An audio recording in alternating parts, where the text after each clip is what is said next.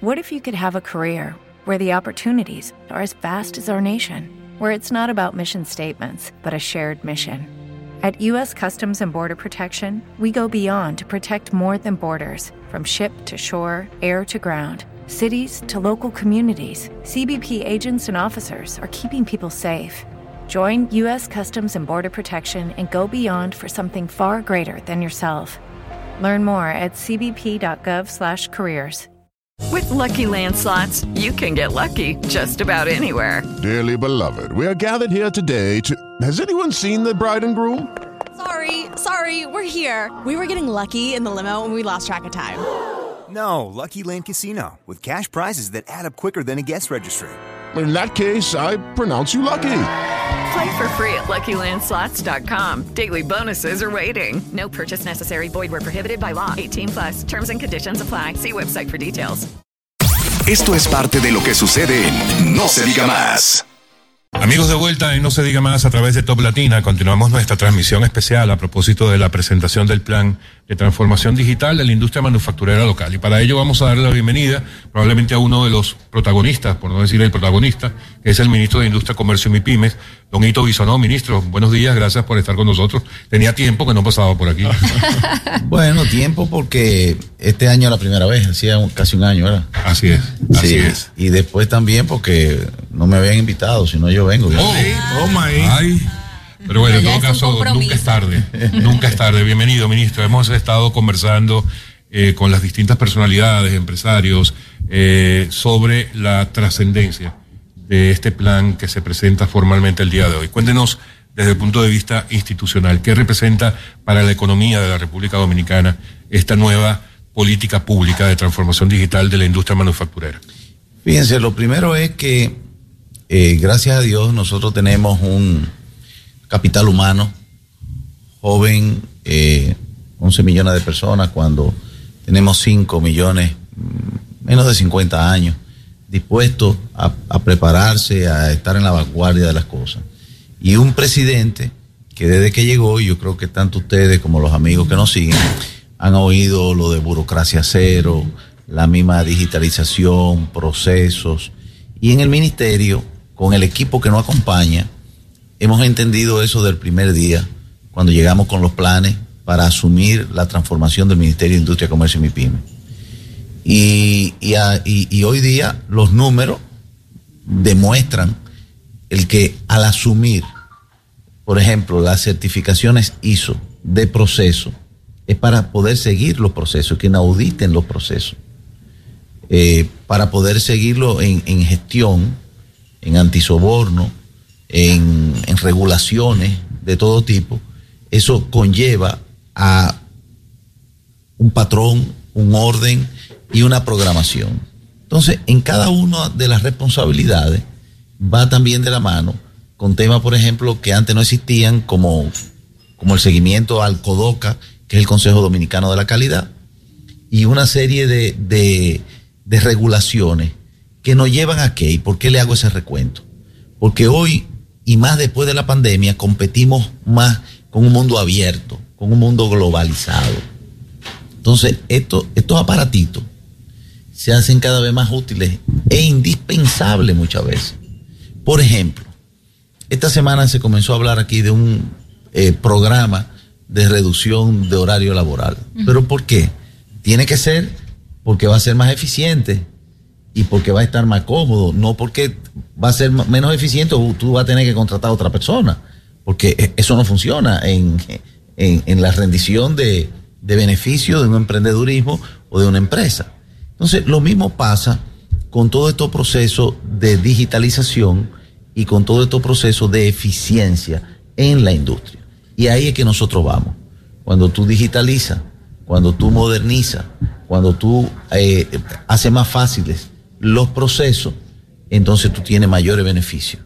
Y eso es lo que vamos a ver hoy aquí con, con este evento, donde la industria ya está empoderada y aquí tengo que aprovechar para darle las gracias al Banco Interamericano de Desarrollo, al gobierno de España eh, eh, o, a la OEI, la, Ministerio de Industria, Comercio en España, que nos ha apoyado desde el principio con una serie de capacitaciones y de financiamiento para nosotros poder ir con nuestras industrias modernizándolas.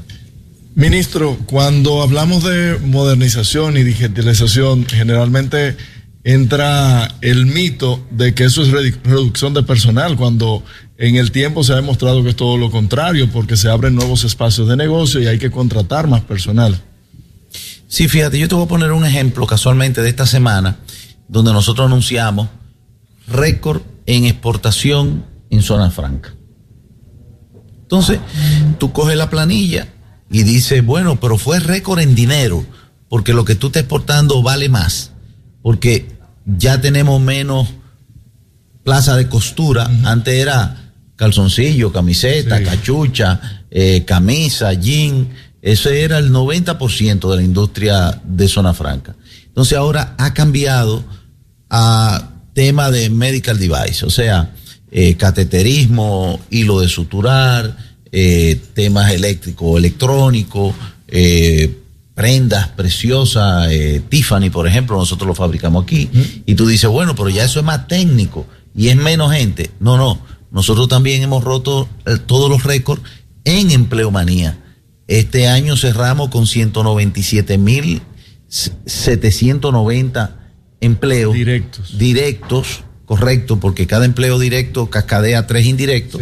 Y ahora en los primeros meses seguro que tendremos algún anuncio, Dios mediante de 200 mil empleos directos.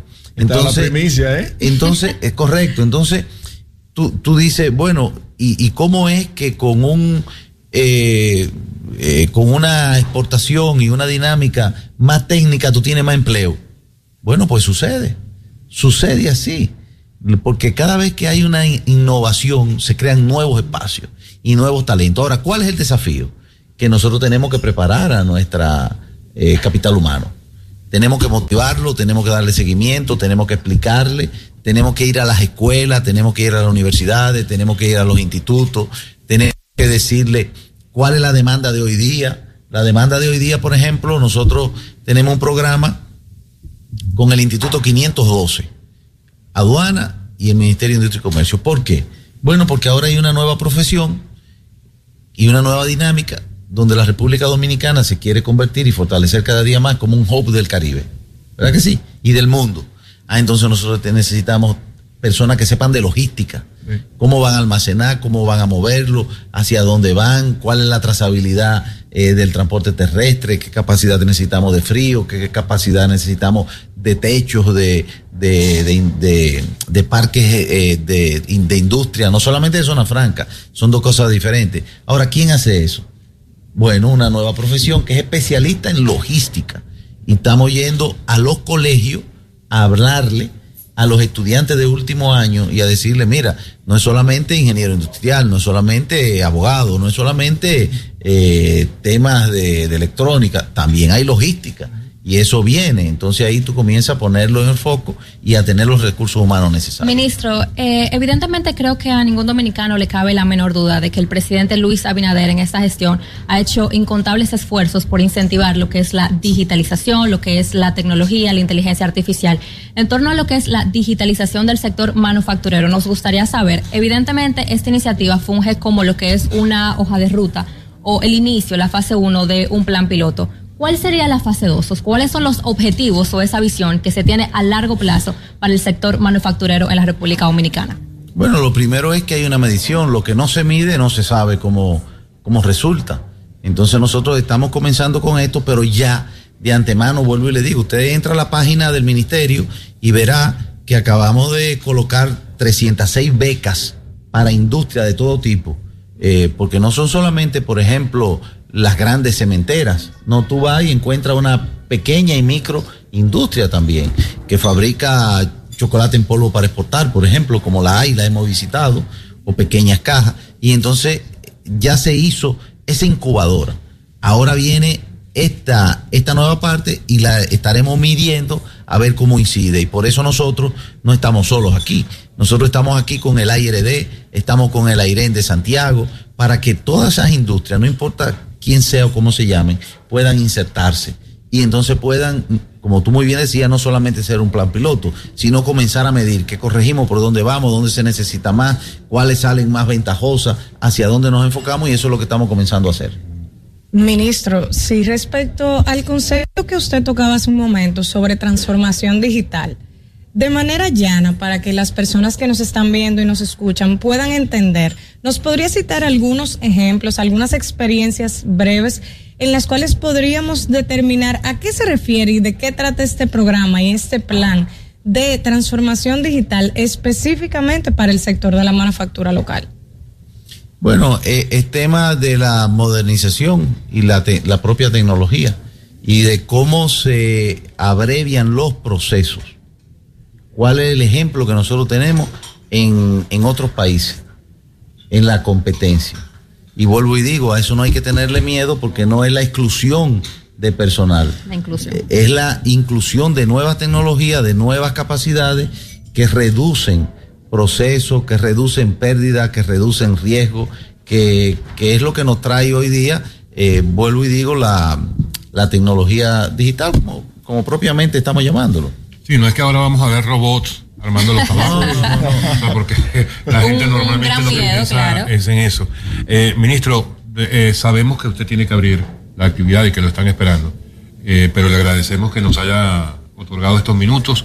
Igual vamos a mantenernos acá un tiempo más porque hemos, hemos identificado que esta es una actividad de mucha trascendencia para el país y teníamos que estar presentes. es importante que ustedes estén presentes porque lo primero es que esto es totalmente abierto.